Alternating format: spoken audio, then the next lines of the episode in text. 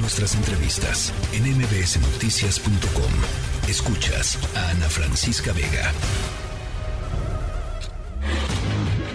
Tecnología funcional con Ricardo Zamora.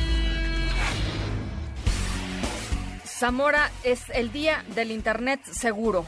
Sí, otra vez, un aniversario más, Ana, y pues es lo que hemos visto todo el día, ¿no? Los fabricantes tecnología o las empresas con foco en la tecnología y en Internet, pues aprovechan para eh, difundir información para que la gente esté más segura y también para hacer lanzamiento de algunas funcionalidades que nos ayudan justamente a protegernos independientemente de que sean niños, jóvenes o adultos los que estén navegando en Internet. Y voy a poner ojo, eh, ojo en dos herramientas eh, de seguridad, Ana. La primera es todos, todas las personas hacemos búsquedas en Internet y muchas veces tenemos el dispositivo a la mano de los pequeños, ¿no? Y ellos quieren buscar información y no necesariamente lo que nosotros hacemos es tenerlo preparado ese dispositivo para atender a esa situación o a ese caso.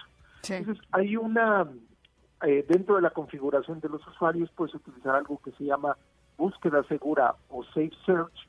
Lo activas es simplemente meterte a configuración, le das clic a activarlo y va a tener diferentes filtrados para contenidos que no son propios para los pequeños. Estamos hablando de contenido para adulto o contenido que sea de con violencia explícita, por ejemplo.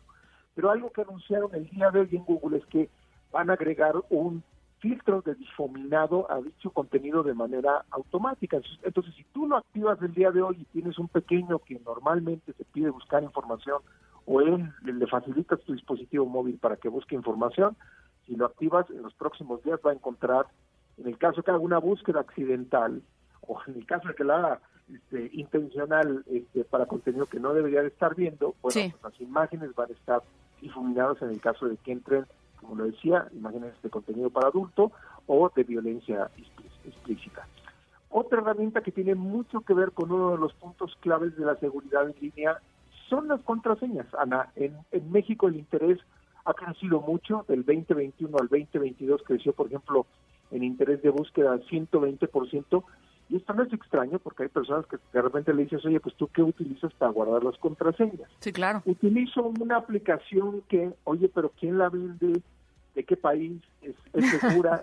sí. Ahí es cuando empezamos a, eh, eh, eh, a, trabajar. ¿no? Entonces, en el caso, insisto, de Google, este asunto ya viene resuelto con un administrador de contraseñas que se utiliza tanto en el modo de búsqueda como en el navegador Chrome.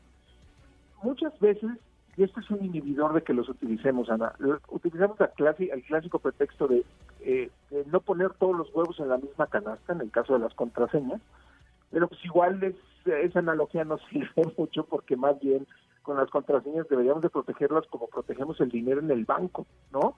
Pones el dinero en el banco. Entonces, eh, al igual que los bancos físicos, que son instituciones, un administrador de contraseñas de una empresa que sea responsable, utiliza varias capas de seguridad y se va actualizando constantemente para enfrentar eh, pues asuntos que tal vez para otros eh, a otras empresas que tal vez no tienen estas dimensiones les sería más complicado y ni siquiera podrían podría ser el caso porque se ha dado que no tengan visibilidad de que han sido vulnerados ya.